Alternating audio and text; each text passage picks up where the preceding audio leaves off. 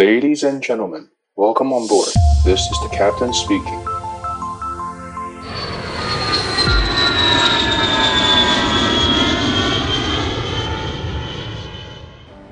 Hello，大家好，我是 Cathy。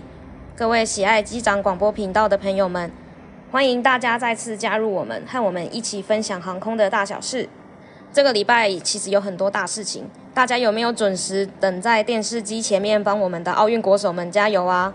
每天都听到从日本奥运会场传来中华队的捷报，真的是令人觉得振奋又很开心。还有礼拜一的射箭比赛，其实我那天全程都有在看，只能说韩国队他们真的是太强了。虽然我们也都是射到八分、九分、十分啊，但是他们在第二局那个十十十连续六个，真的是太强了，真的不得不佩服他们。但是虽然我们只拿到银牌啦，也只能说是虽败犹荣，因为中华队其实真的已经表现得很好了。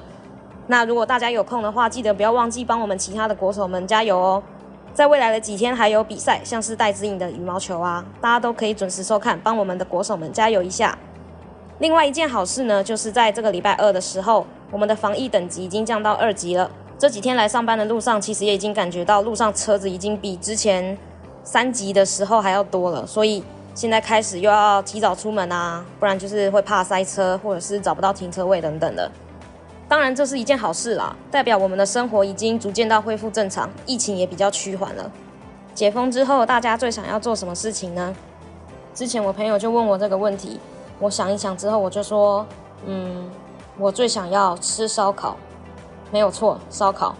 因为在防疫期间根本就没有办法吃烧烤。如果说你想要吃火锅啊，还可以在家里自己准备。但是如果你要吃烧烤，就一定要内用才吃得到啊。想到生菜包肉，口水都流下来了。大家解封之后最想要做的事情是什么呢？也都欢迎在底下留言区跟我们分享哦。回到我们今天的航空知识主题，有搭过飞机的大家一定都知道，登机前的时候地勤会广播。除了告诉你要出示登机证之外，还会提醒你要把手机啊，或者是行动装置等等的要关机，或者是改成飞航模式。在登机之后，空服员除了会宣导机舱的安全跟注意事项之外，还会再一次提醒大家要记得把手机或者是行动装置等等的关机或转成飞航模式。但是大家会不会觉得很奇怪？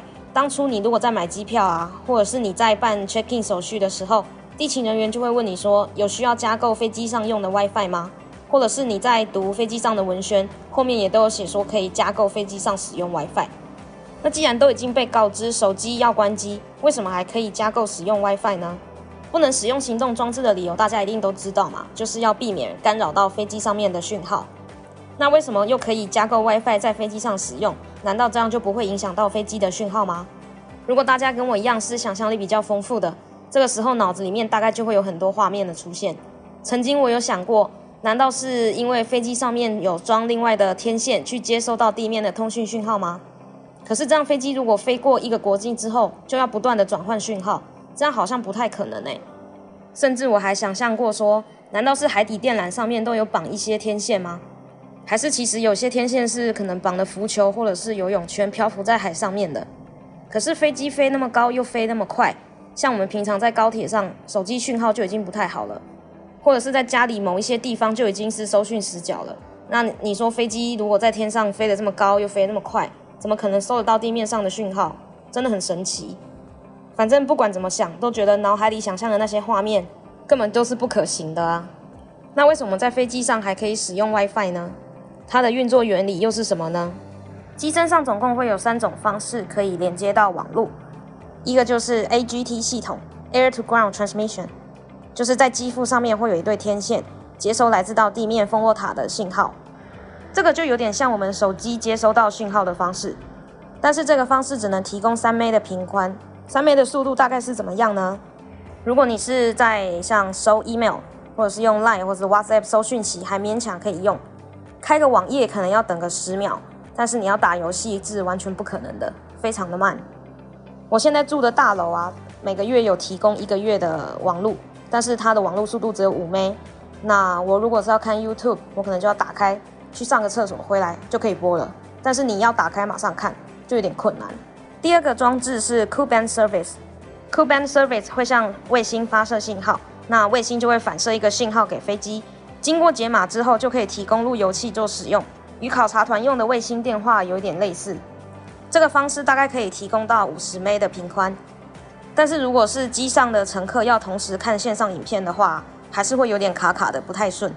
第三个方法是 Car Band Service，这算是比较先进的，透过卫星和无线传输，提供由 VRC 支持的 Ka 频段技术。